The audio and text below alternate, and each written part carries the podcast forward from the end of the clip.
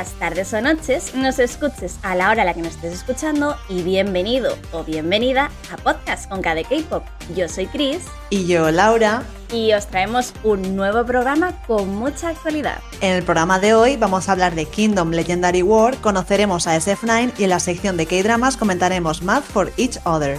Y antes de empezar, recordaros que los jueves a las 9 tenemos una cita con más K-pop en el Twitch de Magacinema. Y ahora sí, Comencemos. Algo de lo que llevamos meses hablando y que ha tirado por tierra la famosa frase de Chris de yo soy más de girl groups es el survival que además de encandilarnos a nosotras dos ha tenido a medio mundo pegado a la pantalla. Y sí, en efecto nos referimos a Kingdom Legendary War y es que hoy casi dos meses después de su gran final vamos a hablar de este gran programa. Pero tranquilos porque si habéis vivido en una piña debajo del mar, como nos gusta decir a nosotras y no tenéis mucha idea de qué es Kingdom o no os acordáis muy bien de lo que es un survival, no os preocupéis porque para eso mismo estamos aquí, para poneros al día de todo.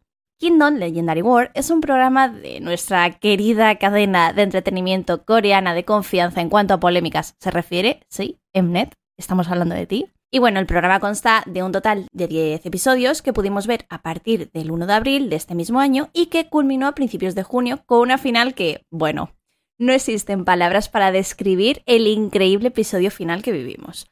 Pero no adelantemos acontecimientos y comencemos por el principio. ¿Qué es Kingdom?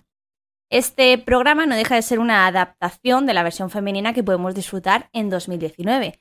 En este survival, un total de seis grupos de la industria del K-pop se enfrentarán entre ellos por demostrar quién es el mejor grupo del momento. Los grupos que participaron en esta edición fueron de los más variopintos. Por un lado, contamos con el ganador de Road to Kingdom, que fueron los chicos de The Voice. Road to Kingdom fue un programa donde participaron un total de siete grupos considerados rookies o principiantes. El ganador, como ya habéis podido deducir, pasaba al siguiente programa donde competiría con el resto de grupos invitados. Esos grupos fueron Stray Kids, ATEEZ, Icon, B2B y SF9. Como hemos mencionado, Kingdom era la versión masculina del programa que estrenó la cadena en 2019 bajo el nombre de Kingdom. En esta versión también pudimos contar con grandes grupos y solistas de alto rango en la industria del K-pop como fueron Oh My Girl, G-Idol, Mamamoo, Lovelyz o AOA, además de la solista Park Boom. Pero como el tema de hoy es hablar de Kingdom, vamos a centrarnos en la versión masculina de este survival, que, como cualquier otro programa de Mnet, no podía no venir acompañado de una polémica. Y es que casi desde el primer momento la cadena tenía que liarla. La primera ronda de actuaciones consistió en una presentación de no más de 100 segundos donde los grupos tenían que demostrar lo que podríamos esperar de ellos en el resto de pruebas. La polémica en cuestión iba referida al presupuesto del cual disponía cada grupo para las decoraciones del escenario. Al parecer, este presupuesto era limitado, pero tras varias conversaciones entre las agencias y la empresa del programa, esto cambió. Qué casualidad que tres de los seis grupos no fueron notificados de este cambio en el presupuesto. Los afectados en concreto fueron B2B, Icon y SF9. Por si esto fuera poco, entre medias de las grabaciones sufrimos grandes escándalos como fue el gran aluvión de acusaciones de bullying que afectó a Hyunjin de Stray Kids, que no pudo seguir en el programa ya que su agencia le puso en inactividad hasta que se solucione el tema. Tampoco pudimos disfrutar de Mingy de ITIS, que como ya sabéis, si no lo sabéis, no os preocupéis, que aquí hemos venido para contaros todo. Desde 2020 se encontraba en IATUS por problemas de ansiedad. A todo esto también se sumó otro escándalo, en esta ocasión con uno de los presentadores del programa, Juno, integrante de TVXQ, quien se saltó las regulaciones de distanciamiento social por COVID-19. El cantante decidió de manera voluntaria, según la empresa, no participar en la grabación del programa hasta que las investigaciones concluyeran. Al final editaron sus partes ya grabadas y Changmin fue el único presentador del programa. Y bueno, dejando las polémicas a un lado, hay que admitir que nos lo pasamos genial a lo largo del programa, aunque también sufrimos, todo hay que decirlo, y cada vez que salía un episodio, las redes sociales se volcaban apoyando a los grupos y alabando las actuaciones que nos regalaron. El primer episodio fue la presentación y a todos nos dejó con ganas de más, aunque nada comparado con las que se iban sumando en cada capítulo. Esperar una semana para ver Kingdom se convirtió en mi modo de vida, os lo juro. En el tuyo en el mío y en el de muchos fans o, gente que simplemente empezó a ver Kingdom por placer, porque la verdad es que cada actuación era un regalo. Y bueno, con el final de las presentaciones comenzó lo bueno y con ello la primera ronda del programa. De esta forma, los grupos tenían el reto de mandar un mensaje al mundo y a sus fans a través de esa representación. La segunda ronda consistió en presentar una canción de otro grupo y bueno, de esta manera pudimos disfrutar de Stray Kids interpretando una canción de B2B y viceversa, de, The Voice y SF9 intercambiando papeles y lo mismo con Icon 80 Por su parte, la tercera ronda estuvo dividida en dos partes. La primera consistió en dividir a todos los grupos en dos para que pudieran competir en tres actuaciones diferentes, rap, baile y vocal. Tras esto, los grupos volvieron en solitario, representando una actuación sin límites que, la verdad, nos dejó a todos un poco locos. Por último, pero no por ello menos importante, el programa culminó con un gran episodio final con actuaciones en directo de todos los grupos. Durante todo el programa, los chicos fueron evaluados duramente no solo por sí mismos, sino por un jurado de expertos y por los fans, quienes pudieron votar a sus grupos favoritos a través de la app de Who's Fan, además de las visualizaciones de las actuaciones, las cuales suponían un 10% de la puntuación total. Quien ganó, quedó segundo o último, nos lo vamos a ahorrar. Incluso si ya sabéis quién gana por la locura que se creó en Twitter, pero no habéis visto el programa, porque igual os da pereza o en ese momento no teníais tiempo, desde aquí os recomendamos que le deis una oportunidad porque merece muchísimo la pena, porque además de las actuaciones de infarto y de ver su correspondiente preparación, podemos conocerlos más, apreciar el cómo se va desarrollando esa amistad de unos con otros y la dualidad de los grupos y de sus miembros en las diferentes pruebas. Por esto es por lo que todos lo vivimos tan intensamente y yo, de verdad, esperando estoy que anuncien otra temporada porque ahí nos tendréis a Chris y a mí las primeras para comentarla con todos vosotros. Eh, sí, por favor, queremos otra temporada de Kingdom. Bueno, supongo que ahora por orden tendría que ser Kingdom, pero vamos, yo sí a todo, de verdad. Ha sido una maravilla de programa, lo hemos disfrutado y al final es un poco lo que hemos mencionado al principio del podcast, ¿no? Que ha terminado con la famosa frase de es que yo soy más de girl groups que de boy groups. pero bueno, que lo que queríamos decir, si no lo habéis visto, pero tan solo queréis escuchar nuestras opiniones o queréis que os recomendemos eh, nuestras actuaciones favoritas de cada grupo, porque bueno, porque a lo mejor lo vuestro no es un episodio de hora y pico, que sí, a nosotras, por mucho que también nos haya gustado, también se nos hacían un poquito largos a veces. Pero bueno, lo dicho, no os preocupéis porque podéis tomar nota que os vamos a recomendar nuestros favoritos. Así que Laura, te cedo la palabra para que empieces tú. A ver, es que es difícil, ¿eh? pero mis actuaciones favoritas son las de la prueba de No Limit, me gustaron más que las del episodio final, de hecho, y en especial la de God's Do Do Do Do de Stray Kids. Quiero destacar también la prueba donde se cambiaron las canciones porque no estaban imitando a nadie, sino que hacían suya esa canción y a mí me encantó. O sea, ver las reacciones de los demás era lo mejor de lo mejor. Y esto ya lo dije en su día, pero ese F9 interpretando Move de Temin es como la octava maravilla del mundo. Totalmente de acuerdo, o sea, totalmente de acuerdo. De hecho, si tuviese que decir lo más destacado, creo que fue precisamente SF9 interpretando Move the Timey porque nos dejó a todas, a todos, de hecho, con, con la boca, la mandíbula tocando el suelo. Pero bueno, como ya sabéis que yo ya me he vuelto bastante locatis por los muchachos de Stray Kids, tendría que decir todas. Pero bueno, si tuviese que quedarme con una, yo creo que Cots Do, que es la que has mencionado tú también, Laura, es sin duda una de mis favoritas. También hay que remarcar que al fin y al cabo era la prueba no limit, ¿no? Y es que fue lo que demostraron totalmente. Se salieron de todo lo, que estábamos acostumbrados a ver e hicieron una auténtica locura. Pero bueno, por llevarte un poco la contraria, como la has mencionado tú, voy a decir la de Wolfgang, que es la última, que bueno, también nos dejó ahí un poco eh, gritando, ¿no? Con el momento de, nuestro querido Banchan descamisándose, haciéndose un rey, ¿no? Como comúnmente tenemos aquí conocido. Y de no sé tú, pero a mí mi favorita fue la de Answer o To Joy, que es básicamente una mezcla de su canción Answer con la oda eh, a la alegría. Y a mí me flipó, la verdad. Y luego destacar también los chicos de B2B, porque bueno, en B2B también quiero destacar dos canciones, ¿vale? Por un lado, Backdoor, porque fue esa canción que intercambiaron con Stray Kids. Y precisamente por lo que tú has dicho, ¿no? Que lo que han hecho es hacer suya la canción de Backdoor. No han intentado imitar a Stray Kids, simplemente le han dado su toque, ¿no? Le han dado su esencia y es algo que mola mucho ver, porque encima es una de mis canciones favoritas de los chicos. Entonces, pues verlo interpretado por un grupazo como es B2B, pues em, feten, no, lo siguiente. Dilo todo, el final de Backdoor. el final de Backdoor fue también final descamisado. nos gusta, sí, nos gustan los finales descamisados, ¿verdad, Laura? Vivo por ellos.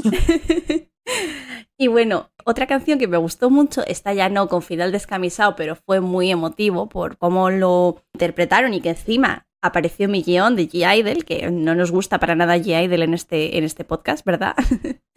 y fue la canción de Blue Moon. pues una canción que además Melody, el fandom de B2B, pues agradeció que interpretasen. Estuvo súper, súper chula porque encima era un estilo musical y a mí me encantó esa actuación de mis favoritas sin duda. A mí me recordó un poco sobre todo a, La La Land, ¿no? Un poco en ese, en ese aspecto, pero bueno, literalmente muy musical y muy, muy bonito y emotivo.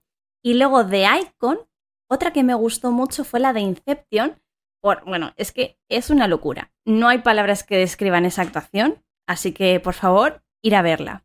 De SF9, como ya hemos mencionado, Move, porque bueno, de verdad, o sea, no, no podemos superar esa actuación ahora mismo. Y con Teardrop, que es el comeback que han tenido los chicos hace poquito, o sea, de verdad, eh, que sigan esa línea porque es la suya. Y bueno, por último, pero no menos importante, los rookies, que bueno, rookies, porque a lo mejor no tienen una carrera de tantos años como, como el resto de grupos, ¿no? Pero que vamos, que venían los chicos de The Voice ya de pasar por Road to Kingdom y dejarnos también con la boca abierta. Y bueno, lo dicho, una de mis favoritas fue precisamente una de las primeras actuaciones que hicieron, que fue la de No Air, y que literalmente nos dejó sin aire, ¿verdad, Laura? Tal cual, tal cual. Además, me encantó porque fue un homenaje a Canción de Hielo y Fuego de Juego de Tronos, que bueno, si sois también fans de la saga, pues imaginaos, ¿no? El Wombo Combo. Y de hecho fue mi favorita de The Voice. También tengo que decir que coincidimos en la de Icon, porque la de Inception me pareció brutal, pero brutal, su mejor actuación del programa para mí personalmente. Y luego de Itis también me gustó la que has dicho de Answer Out to Joy, pero yo me quedaría con Wonderland, porque a mí esa canción me fascina, pero vamos, que por una vez en la vida, bueno, no quiero decir por una vez en la vida, pero nos hemos puesto de acuerdo porque casi, casi, casi tenemos las mismas recomendaciones y las mismas favoritas. Así que lo dicho, yo no me canso. Yo a día de hoy no me canso de ver las actuaciones y no me cansaré nunca. Y como últimamente somos muy fans de los survivals, os recordamos que tenemos dos nuevos y en esta ocasión son femeninos. Así que os podéis imaginar lo contenta que está aquí nuestra queridísima amiga Chris. Por un lado, a partir del 6 de agosto podremos disfrutar del tan esperado Girls Planet 999 con un total de 99 trainees de origen coreano, chino y japonés. Entre ellas encontramos caras conocidas como Yujin de CLC, Seung Eun de Bandit, Bora, Mei y Jiwon de Cherry Bullet e incluso la hermana menor de Kai, integrante de TXT, entre otras. Y para hacerlo aún más emocionante, contaremos con Sumi y Tiffany como mentoras y estarán acompañadas por nuestro querido Yo Jingo, que será el presentador del programa. Por si esto fuera poco, también tendremos Street Woman Fighter, que comenzará el 24 de agosto con Can Daniel como presentador y acompañado por Boa y Taeyong de NCT como parte del jurado. Competirán ocho conocidos grupos de baile: Hook, La Chica, Holly Band, Cook and Butter, Brood One, Wavy, YEX y Want. Y ojo, porque a este último le acompañará Lee Chaeyeon, ex integrante de Ice One. Y sí, haremos seguimiento de Girls Planet 999 en Twitch, pero también estaremos pendientes de este último para poder comentar con vosotros las actuaciones y recomendaros las que no os podéis perder. Y como en cada programa, seguimos conociendo los grupos más relevantes del mundo del K-Pop y queremos hacerlo de la mano de sus seguidores más fieles. Como ya es costumbre aquí en Conca de K-Pop, cada semana invitamos a un fan de un grupo o solista de pop coreano para contaros de una forma diferente lo mejor de cada uno y eso que les hace tan especiales. Y en esta ocasión toca hablar de SF9, un grupo que nos sorprendió con sus actuaciones en Kingdom y que recientemente ha vuelto por todo lo alto con su noveno mini álbum.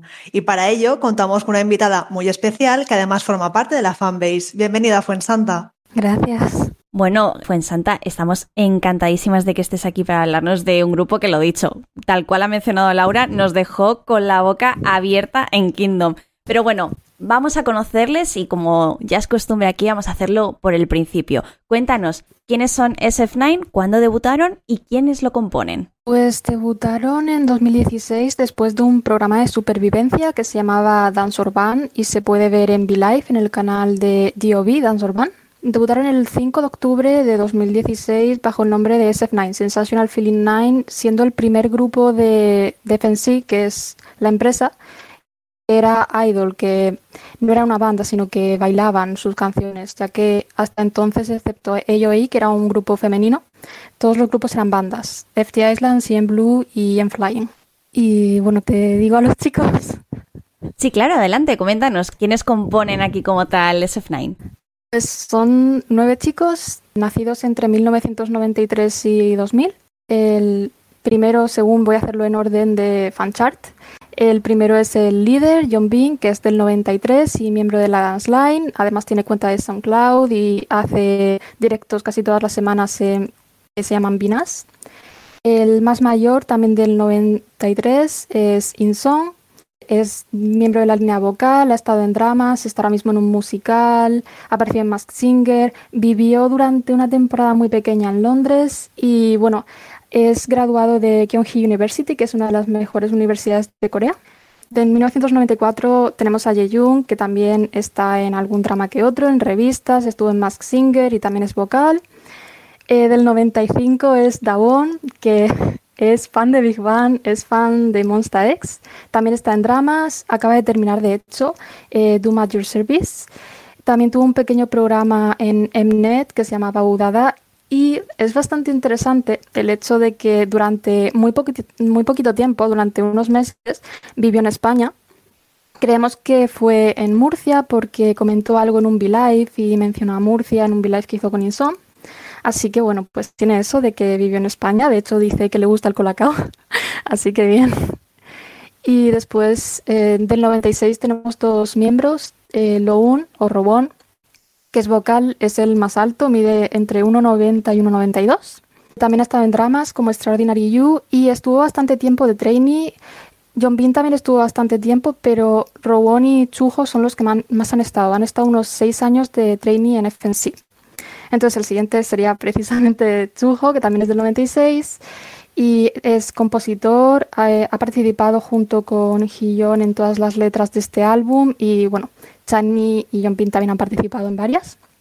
También está en SoundCloud y bueno, es un amante de los gatos. Siempre nos está hablando de, de Huru, que es un gatito que tiene. Y bueno, eh, pasando a la Magne Line, tenemos a Teyang, que es EXO-L. Ha creado las, eh, muchas de las coreografías, de hecho ha creado la coreografía del comeback que tenemos ahora, de Teardrop, y tiene bastantes coreografías también en YouTube. Y es por lo tanto miembro de la Dance Line. Creo que ya lo he mencionado, pero es muy conocido por ser exoel. De hecho, suele subir los covers en poco más de 24 horas, incluso menos de 24 horas. Creo que Love Shot lo subió en menos de 24 horas. Y bueno, siguiendo con la Dance Line del 99, de 1999, tenemos a Hyun, que también está en varios dramas. Casi todos ellos están en dramas o han aparecido en dramas. Y es rapero. Y por último, Chani, es el Macne, el más pequeño. Es también miembro de la Dance Line. Es rapero, aunque cada vez está cantando más. De hecho, en este álbum creo que canta en todas las canciones. Es MC de Show Music Core. Es actor desde los nueve años. De hecho, apareció en el MV de Balloons de TVXQ, Tom Banshinki. Y es, por lo tanto, porque es eh, actor desde niño, también es amigo de Moonbeam de Astro y de Chano de Aiko. Y bueno, como es un grupo lleno de fans de otros grupos, es Saul y muy, muy fan de Temin. De hecho, lo demostró en Weekly Idol ganando el concurso de fans de Temin. Y esos son SF9. Oye, yo quería mencionar, bueno, quería mencionar varias cosas, pero lo primero de todo comentar que me, me alucina cómo son amigos de todos eh, los de la industria y fans y de todo. O sea, qué maravilla, ¿no? sí, para ser un grupo bastante introvertido, tenemos algunos extrovertidos, sobre todo Dawon, aunque también tiene sus momentos. Es un grupo muy introvertido, pero que conocen a mucha gente. Chujo es amigo de Chaniol, creo que también es amigo de Suga, tienen un montón de amigos y no sé cómo lo hacen siendo introvertidos. Por eso, por eso lo comentaba, ¿no? De hecho, bueno, lo siento porque te vamos a mencionar bastantes veces Kingdom, pero claro, es que todavía, todavía seguimos con la fiebre de Kingdom. O sea, por nosotras, si fuera por Laura y por mí, ojalá Kingdom hubiese durado un mes o dos meses más para poder seguir viendo las maravillas de, de bueno, de todos los grupos, pero en concreto de SF9, que bueno, que es que nos alucinaron con la evolución que presentaron a lo largo del programa, no te voy a engañar. Creemos que se, se impresionaron a sí mismos, porque incluso nosotros nunca habíamos visto este tipo de coreografías con ellos, no hayan podido hacer este tipo de presentaciones hasta ese momento y sobre todo a partir de, de Stiller, cuando hicieron el cover de The Voice, pegaron ahí un subidón y, nosotros mismos estábamos flipando y eso que llevábamos ya años siguiendo a SF9 y estaneándolos. Quiero decir que, claro, antes pues los escuchaba de vez en cuando y ya está, pero a raíz de Kingdom, que es lo que me gusta precisamente del programa, es que los he conocido más a fondo y estoy escuchándoles más y vamos, me encantan. Y claro, quitando de eso, son buenísimos en todo, aparte de cantantes, son modelos, son actores.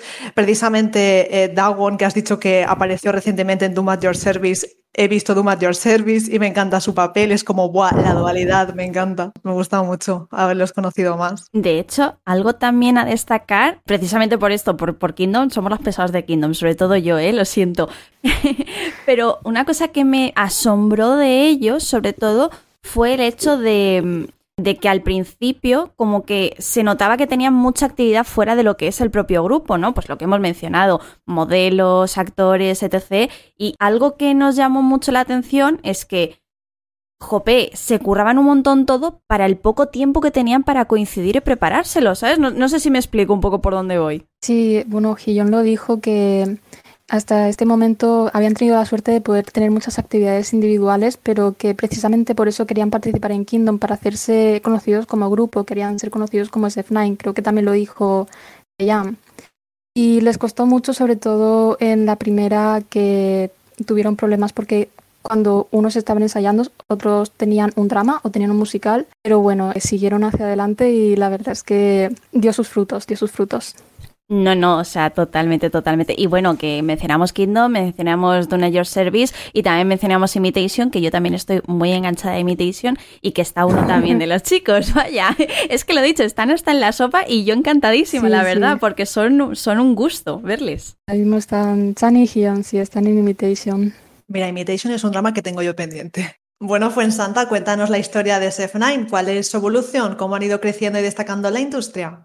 Mencionado que tuvieron un programa pre-debut y debutaron en 2016, debutaron con fanfares y empezaron sobre todo sus, su primer álbum, el debut y el primero ya primero, que era el de Parting Sensation, tenían un ritmo bastante distinto a lo que ha sido luego su carrera, aún así recomiendo bastante sobre todo fanfare. El siguiente, Easy Love, creo que cogieron ya eh, su ritmo, aunque luego probaron con otros conceptos, pero creo que fue cuando vieron que ese concepto realmente era para ellos. Eh, después tuvieron un, tiempo entre Easy y el siguiente, que es cuando empezaron también a, ya a, mirar distintos conceptos, que fue con Sole Mío, que de hecho fue uno de los momentos de crecimiento del fandom, porque además era una canción muy distinta, tenía eh, ritmos latinos, pero además tenía palabras en español, palabras en latín, palabras en italiano, en inglés, era una mezcla ahí de, de idiomas y tuvo muy buena recepción. Y viendo que tuvo buena recepción, siguieron con los títulos italianos, con Mamma Mía, en esta ocasión con un comeback más activo que es el más alegre que han tenido hasta la fecha. Después de este sí que creo que es cuando encontraron ya el concepto que era SF9 y es más parecido al de Easy Love, con Now or Never, que fue el gran boom, aunque no fue un boom que dijes, bueno, ha tenido su first win. Fue un boom sobre todo en comparación con el fandom que tenían hasta ese momento y siguieron con ese concepto. Un concepto más serio, un concepto bastante maduro que iría más bien hacia lo sexy, no, no han tenido aún ningún comeback que puedas decir que sea adorable o cute. Y siguieron con ese con Inoz, con RPM, que es un poco diferente en el sentido de que tiene más ritmo techno, pero volvieron otra vez a lo anterior con Good Guy y por fin tuvieron su first win y viendo que eso les iba bien, pues tuvieron Summer Breeze y ahora siguen con lo mismo, con Teardrop, que es ese concepto más serio y más maduro que además han estado mostrando en Kingdom y han visto que les ha funcionado. Hablando de sus conceptos, sí que tengo que destacar que aunque sean canciones que desde el principio sí que han estado mirando diferentes conceptos, todas ellas están relacionadas, es decir, siguen, un, siguen una historia. Tiene bastante simbolismo, de hecho, incluso en Kingdom, la gente que está en el fandom eh, sabe que las actuaciones tienen aspectos que las relacionan con todos los music videos actuales, o, o anteriores que diga, y con este music video. Y además es que las actuaciones de Kingdom eran spoilers de la historia que han seguido en Teardrop. Y en cuanto al simbolismo, sí que tengo que destacar eh, que SF9 está muy relacionado con los eclipses. Hasta ahora han estado sacando canciones en fechas muy cercanas, directamente en fechas que coinciden con eclipses solares, aunque últimamente ya se están inclinando más por los eclipses lunares, así que están muy relacionados con los eclipses, sobre todo si ves Sole mío, se nota mucho. Ostras, yo, yo ese dato no, no lo conocía, lo de los eclipses. Poco me parece alucinante, me parece bastante, bueno, alucinante e interesante, que yo soy aquí bastante curiosa de este tipo de conceptos, ¿no? Y de hecho te quería preguntar precisamente eso, por puntos interesantes, curiosidades así alrededor del grupo o incluso anécdotas de los chicos. A ver qué nos cuentas ahora. Pues Incluso el color de SF9, el color es un color no natural porque es un hologram, fantasía hologram. Está relacionado con, creo que era la piedra del mes o del momento en el que debutaron. O sea, todo está relacionado, todo tiene mucho simbolismo con SF9. Y en cuanto a aspectos por los que destacan, bueno, pues ya sabéis que por los dramas, todo el mundo sabe que Seven está en muchísimos dramas. Creo que ahora mismo el único que no ha estado en ningún drama ha sido Teyam. Todos los demás están o han estado en dramas. Chani es, como hemos dicho, actor desde los nueve años. Aparte, como he dicho, un grupo fandom.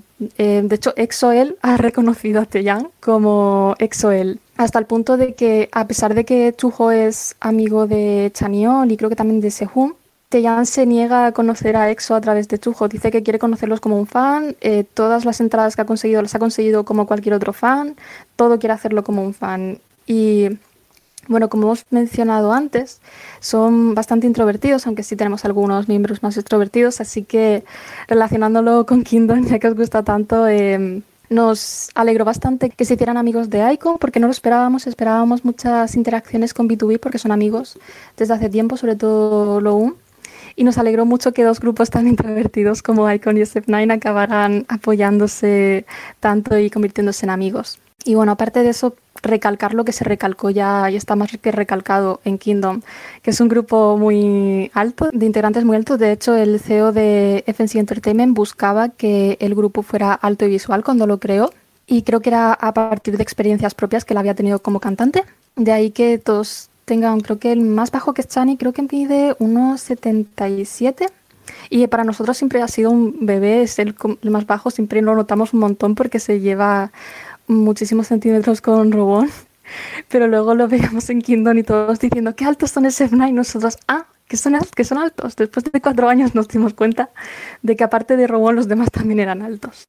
Bueno, por dramas, pues un grupo de, de, visuales, que es lo que buscaba el CEO. Y es algo que tampoco nos habíamos dado cuenta nosotras. Nosotras decíamos, bueno, somos fantasy, somos sus fans, pues bueno, serán guapos. Y cuando la gente empezó a decir, sí, son un grupo de visuales, nos dimos cuenta de que, aparte de nosotras, la gente también, de forma objetiva, también lo veía. Y no sé si, si queréis que os recomiende algún programa de SF9 propio o algo. Sí, claro, por favor, todo es bienvenido. Al fin y al cabo, la, la idea de este podcast y de esta sección en concreto es dar a conocer los grupos, solistas y, y demás. Así que todo es bienvenido, por favor. Danos chicha, danos material. Pues ahora mismo están eh, haciendo que, bueno, los protagonistas son Yeyun y Son, pero eh, es como que cada episodio es con distintos miembros. Están haciendo SF Center, que está en YouTube, está en inglés, pero como todos los programas, si los queréis en español, podéis buscar en el canal de Together with SF9 en YouTube y ahí los tenéis todos en español. Eh, bueno, está relacionado con la fanbase y la cuenta lleva años subtitulando y entre los programas hay uno que es bastante antiguo ya en comparación con SF Center, que tiene unos tres añitos, pero lo recomiendo, pero de todo corazón, que es Something Fun 9, que es simplemente un programa que hacían ellos en cualquier momento y realmente es Something Fun. Y esos, si es que tienen muchísimos programas, recomiendo eso, seguir el que está ahora mismo, ver Something Fun y si quieren ver cualquier otro, tienen la cuenta o también pueden eh, mandar un mensaje directo a la fanbase por Twitter y nosotros recomendamos todo lo que haga falta. También tienen en ese canal vídeos para conocer a cada uno de los miembros por si están interesados en conocerlos a todos o están interesados especialmente primero en uno y luego conocer a los demás. Oye, pues me parece súper interesante, la verdad. Luego es como todo, nosotros siempre ponemos vuestro arroba de Twitter y demás para cualquier cosa que sepan dónde estáis y cómo localizaros. Y nada, si te parece, pasamos al tema de los premios. ¿Podrías comentarnos esos premios e hitos más relevantes que tiene el grupo? Pues eh, no tienen muchos premios, pero los pocos que tienen los apreciamos y los agradecemos muchísimo. El primer premio que tuvieron lo ganaron en 2017, el 27 de noviembre de 2017, y fue un premio que les dimos las fans, era a través de las votaciones de las fans. Fueron días y días votando y bueno, eh, se llama Seoul Success Award. Fue el primer premio y tardó bastante en llegar el siguiente, así que agradecimos mucho poder darles ese premio y ver que los valorábamos y que podíamos conseguir entregar algo y que su esfuerzo se apreciara. El siguiente fue prácticamente un año después, el 28 de noviembre de 2018, con Rising Star Award, que fue en los Asian Music Awards, AAA, y de grandes eh, shows de música o shows de música en general que fueran mm, aparte de los semanales. Esos son los únicos dos que han tenido. Aparte de eso, en 2016 sí que actuaron en la alfombra roja de los Mama y también actuaron con otros grupos en SBS Gallo de John. Y aparte de estos eh, premios, sí que tienen los wins que han tenido. El primero fue el 16 de enero de 2020 en Inkigayo y, un día después, que era el cumpleaños de Chani, eh, ganaron el segundo en, en Countdown. Aparte de ese, tuvieron si no me equivoco, tres wins con Good Guy y un win con Summer Priest. Esos son todos los wins que han tenido hasta el momento, pero bueno, intentando darles más y que vean que en todo momento trabajamos por que cumplan sus sueños. Ojalá se lleven un win con este comeback porque en serio, menudo temazo. Totalmente de acuerdo, ¿eh? Y luego aparte, es lo que comento yo siempre, ¿no? Que da igual que tengan uno, dos, tres, que 50 premios, que todos se presumen y con mucho orgullo, la verdad. Y yo te quería preguntar ahora, Fuensanta, por un poquito por vosotros, ¿no? Por el fandom, por qué hacéis, cómo os llamáis eh, entre los fans, ¿no? O sea, los fans, qué nombre tiene el fandom como tal, me refiero. Y luego es eso, cualquier proyecto que queráis destacar, que llevéis a cabo en la fanbase o cualquier promoción, aquí como digo yo siempre, este es vuestro momento. Pues el fandom se llama Fantasy, lo elegimos las fans votando en Down Café y bueno, eh, tenemos el nombre desde el 12 de enero de 2017. Se tiene que poner en mayúsculas porque realmente cada letra significa algo. Aunque no se entienda muy bien, es Future Company Next to Affect SF9U Fantasy, que significa básicamente acompañar a SF9 en el camino hacia sus sueños, andar junto a ellos. Hemos traducido la mayoría de los tutoriales de la Unión al español, están en la página de la fanbase global Global Fantasy. Y bueno, se ve en cada uno en los tutoriales en español que pone traducido o hecho directamente por SF9 Spain. Ya hemos mencionado el canal de, de vídeos que es, creo que es prácticamente sí, el canal más antiguo de, que subtitula SF9 que sigue activo. Eh, está desde enero de 2017 y ellos debutaron en octubre de 2016. Y aparte de eso, bueno, destacar un proyecto muy bonito que nos llegó a, a, partir de una fantasy y que llevamos ya dos años haciéndolo. Eh, lo hacen ellos, pero lo hacemos en colaboración con ellos, que es Fantasy Pen Pals. Eh, son cartas que fantasies españoles se envían entre ellos con pues una lista de canciones que recomiendas de ese o de otros grupos o series que recomiendas, eh, Q&As de, de preguntas-respuestas, pones pues pegatinas de los chicos o de otros grupos que les gusten, etcétera. Y ya se han hecho varias ediciones y es muy bonito, la verdad. Se han creado muchas amistades muy bonitas a partir de Fantasy Temples. Y aparte de eso, pues tenemos un grupo de WhatsApp que lleva activo desde 2016, pero la gente ha ido llegando y gente que lleva nada, unos meses y intentamos que sea como una familia. Porque es eso, es, eh, si estás en el fandom, pues estás ahí para sentirte bien y para, para hacer amigos y divertirte y conocer mejor a SF9 a través de conocer a más gente. Así que bueno, eso es lo que intentamos, que todo el mundo que se acerque a la fanbase o, o quiera ser parte del grupo de WhatsApp o quiera participar cuando se haga algún penpal, que se sienta como en casa, como si fuese una pequeña familia. Oye, me parece alucinante esto. Es, la verdad es que no es un proyecto que haya escuchado hasta la fecha, que seguro que a lo mejor lo hacen más fanbase y desde aquí, pues si no me he enterado, lo siento, pero me parece alucinante. El poder conocer a gente al final con tus mismos gustos y que le guste el mismo grupo que tú, o sea, yo creo que es 10 mm, de 10. O sea, chapó por todos vosotros, ¿eh? Es súper bonito, me ha encantado. Yo tampoco lo había escuchado nunca, es bastante único.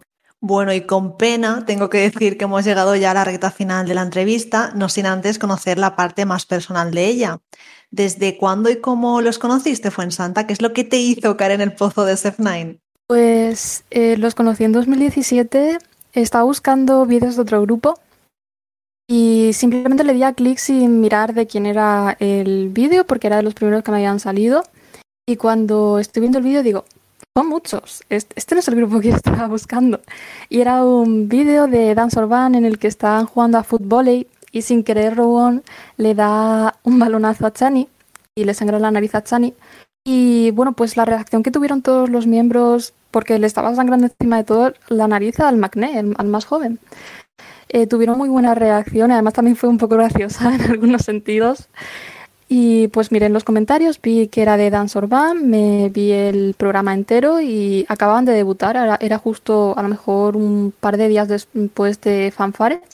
Así que dije, ostras, pues, pues parece un buen grupo. Me metí en el grupo de WhatsApp, hice amigos allí, empecé pues eso, eh, a hacer cosas para ayudar a la fanbase y sin querer en el verano de 2017 me paré a pensar y dije, ostras, se han convertido en mi grupo favorito y ni siquiera lo he intentado.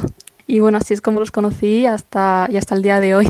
Oye, pues al final esto es como todo, ¿no? No lo buscabas, ¿no? Pero es que al final nunca buscamos el, el K-pop. El K-pop termina llegando a nosotros de, de, una manera o de otra. Y terminamos, como bien dice Laura siempre, y decimos siempre en este podcast, en el pozo. O sea, una vez entras, no sales, la verdad.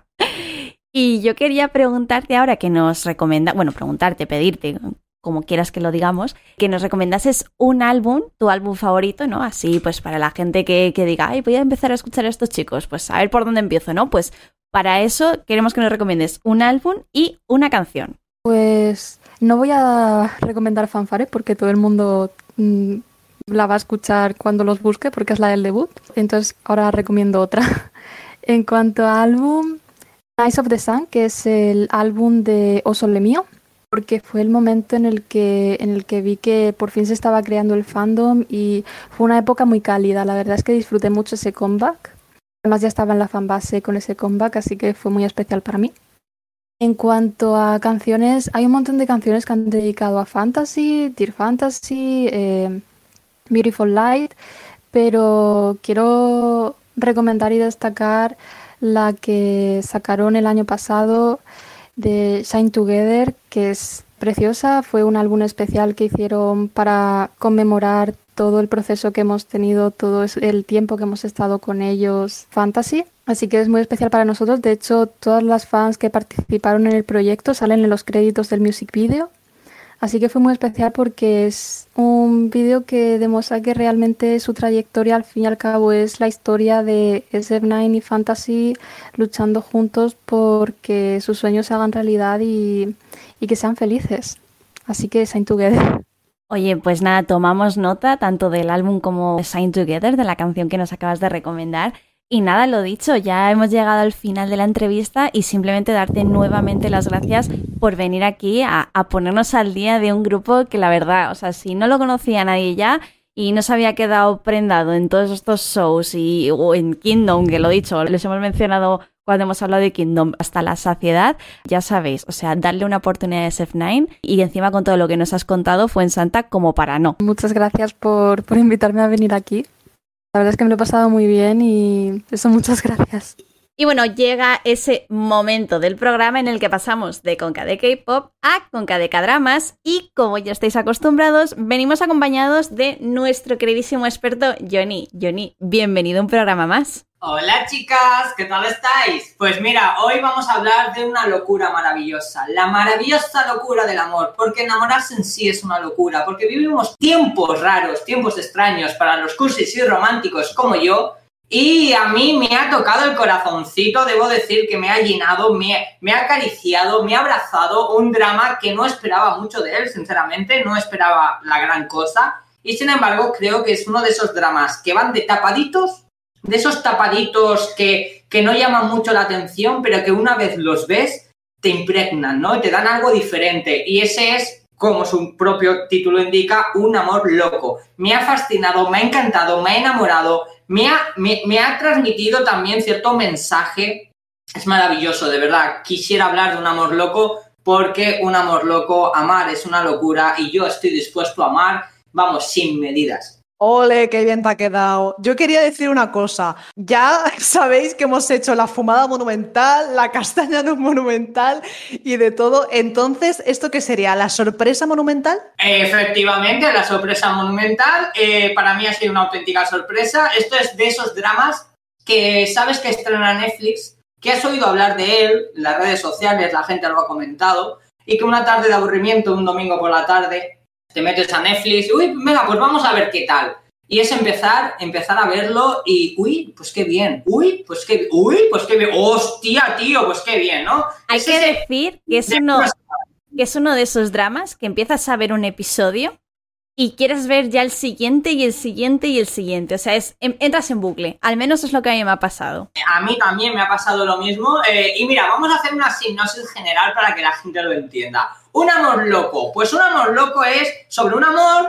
de locos. Básicamente, dos vecinos que están como una chota van aparte de ser vecinos, van también juntos al psiquiatra. Y yo suelo decir que rozas el cariño, cuanto más cariño, más tendiño. Pues esto es exactamente igual. Al principio se odian, se llevan a muerte, o sea, incluso yo creo que podrían cumplir asesinato el uno al otro, porque es el simple hecho de mirarse y se les nota el, el odio en la cara, porque no se caen bien, pero poco a poco se empiezan a entender, poco a poco empiezan a empatizar y yo creo que nos da también, y para mí esto es muy importante, nos da una visión del amor muy adulto. Se quita totalmente el romanticismo cursi, cliché de los K-dramas para meternos en una historia adulta, ¿vale? Es, es, es un amor de complicidad, del entendimiento entre dos personas, de la empatía, de conocerse poco a poco. Yo creo que eso es algo que me ha, me ha apasionado de este drama, que vamos a partir de la base de que es una partida de culo, porque es un drama hecho para reírte, te ríes muchísimo, pero luego también tiene cierto devenir de las historias, pues por ejemplo, la historia de cada uno de los personajes, entender por qué los personajes en cierta forma han perdido la cabeza o están yendo a consulta al psiquiatra, ¿vale? Para enderezar sus vidas,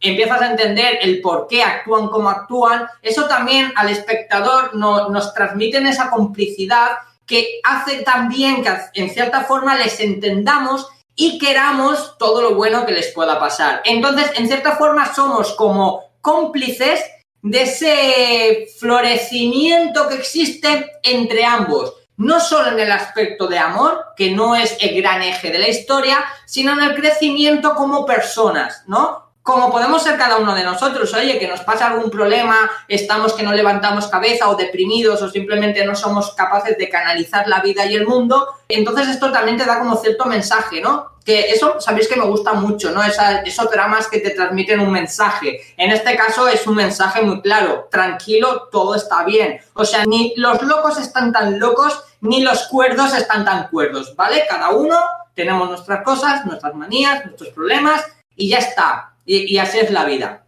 Creo que es muy, muy, muy o está muy bien llevado ese aspecto de la psicología o ese aspecto, por ejemplo, de, de la complejidad entre espectador y protagonistas, esa conexión emocional que existe, pero luego es que es muy, muy, muy graciosa, es que es muy divertida, es que es despampanante, es que por momentos roza, lo absurdo, pero al, mismo tiempo lo absurdo eh, está como muy bien hilado con la trama. Entonces te ríes mucho, pero también te emocionas. Te partes la caja porque hay escenas, hay clichés, o sea, no clichés, sketches de ciertas escenas que te quieren morir del gusto. Yo, por ejemplo, por mencionar, decimos que Won Bin lleva 15 años sin aparecer en pantalla, nuestro hombre sin pasado, que hizo el hombre sin pasado y desapareció del, del mapa, no hace dramas. Aquí aparece, aquí aparece.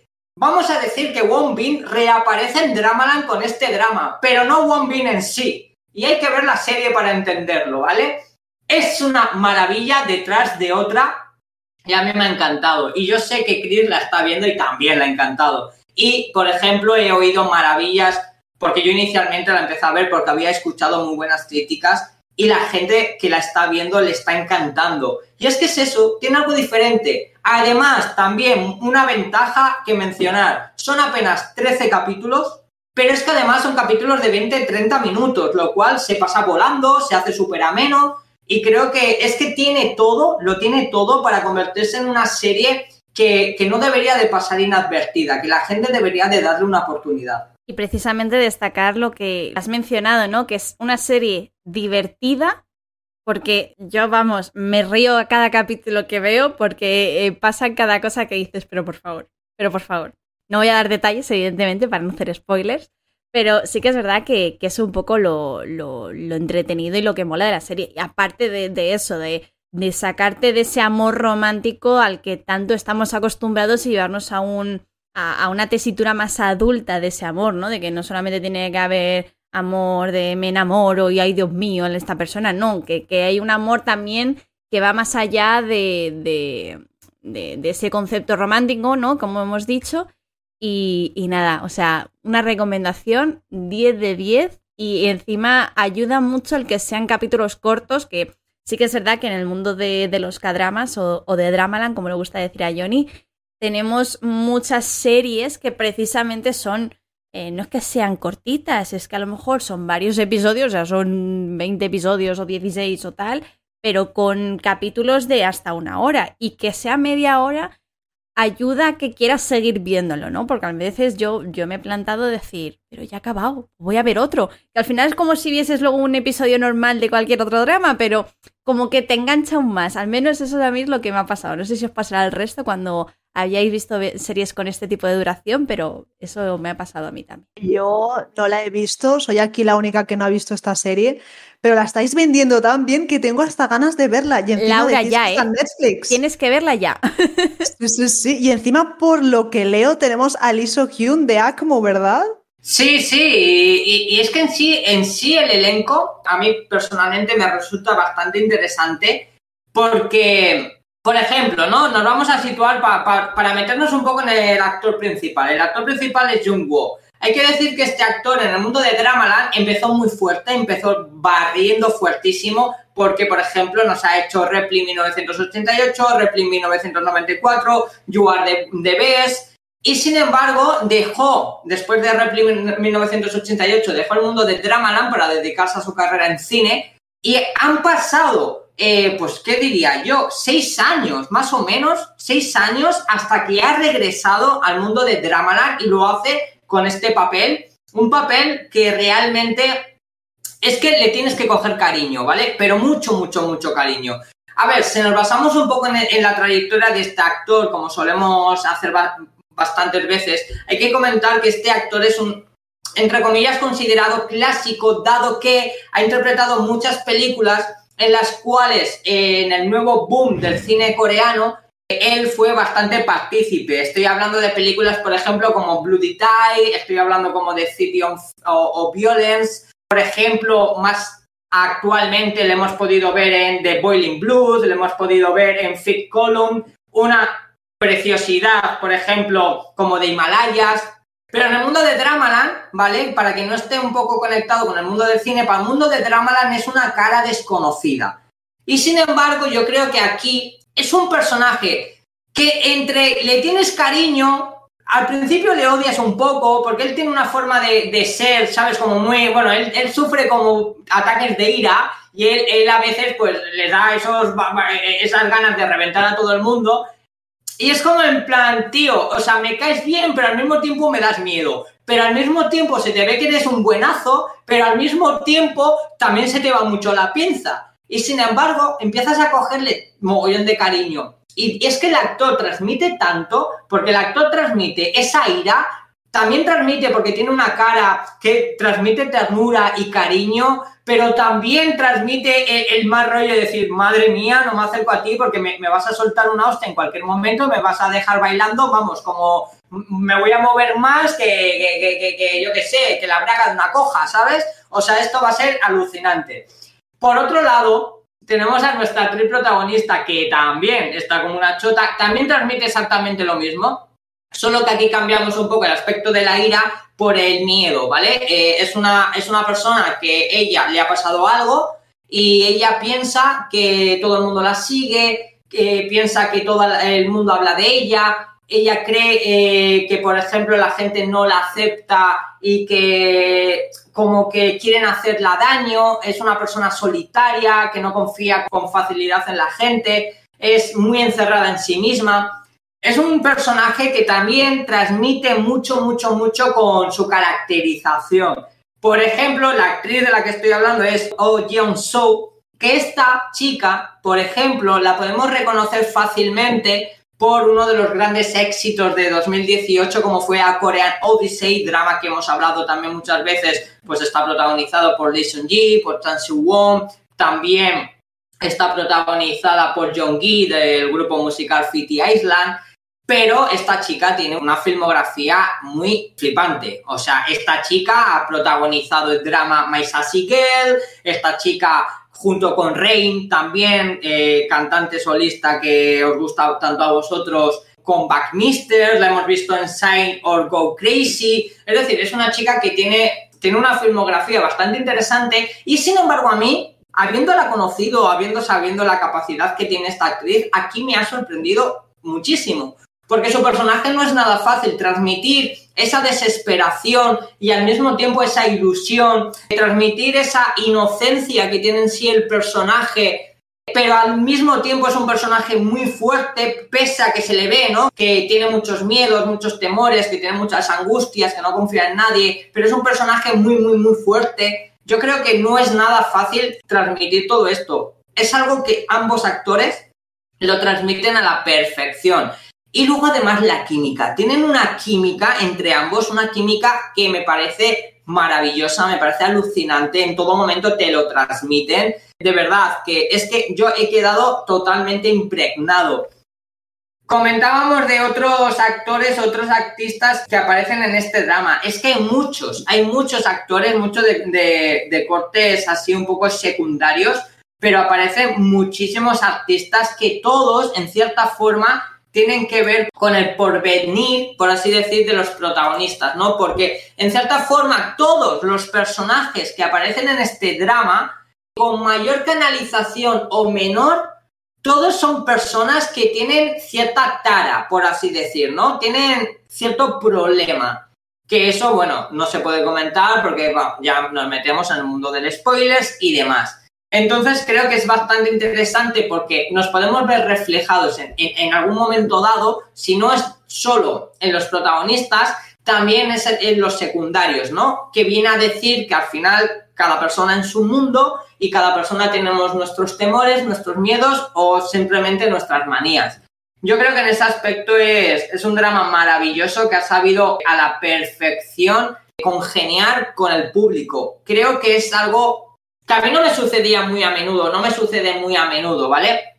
Que las comedias, cuando las ves que son comedias, comedias, comedias, que, a veces se tornan tanto a comedias que ya lo demás no te lo crees, aquí no, aquí es el equilibrio perfecto entre comedia, drama y creo que el espectador va a quedar, eh, vamos, va a quedar impregnado, al menos como he quedado yo y como ha quedado Chris, por lo que está comentando. De hecho, ya no solamente por la comedia, sino por cómo evolucionan los personajes, por su desarrollo a lo largo de la serie, es algo que también te atrapa, que dices, ostras, eh, ¿esto qué es? Mola mucho, ¿no?